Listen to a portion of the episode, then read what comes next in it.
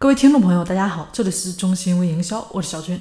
那本期节目呢，跟大家说一下啊，这个怎么让顾客只选择跟你成交？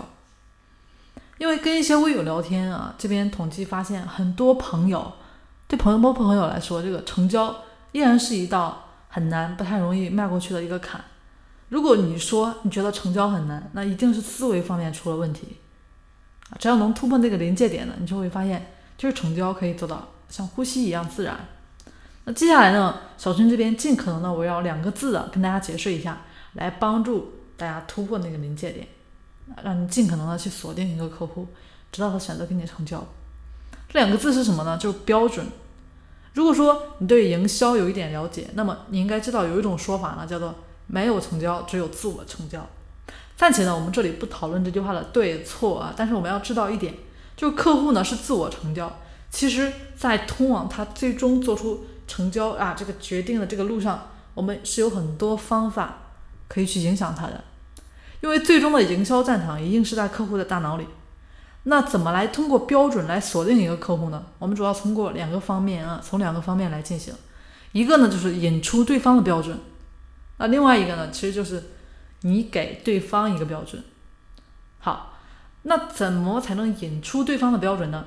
啊，这边呢，你只需要做好三步啊。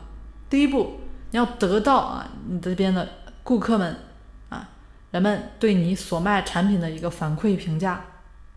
第二步，用刚刚呢客户所谈到的词汇来描述你的产品。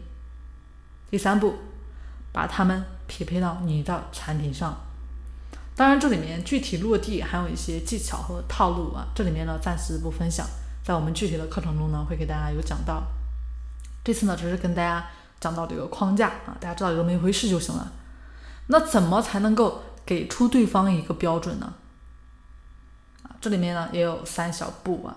你可以在你的互动中，或者说是朋友圈啊，或者文章中啊，塑造出你的专业性啊。当然啊，第二步你也可以啊，然后呢，继而就树立这个衡量的一个标准。然后第三呢，你就可以帮助客户来选择最适合的产品、方案、服务。当然，如果说大家自己能悟透上面前面给大家说的这两个套路啊，那么其实大家在成交方面就应该会超过百分之六十的人应该是没有问题的。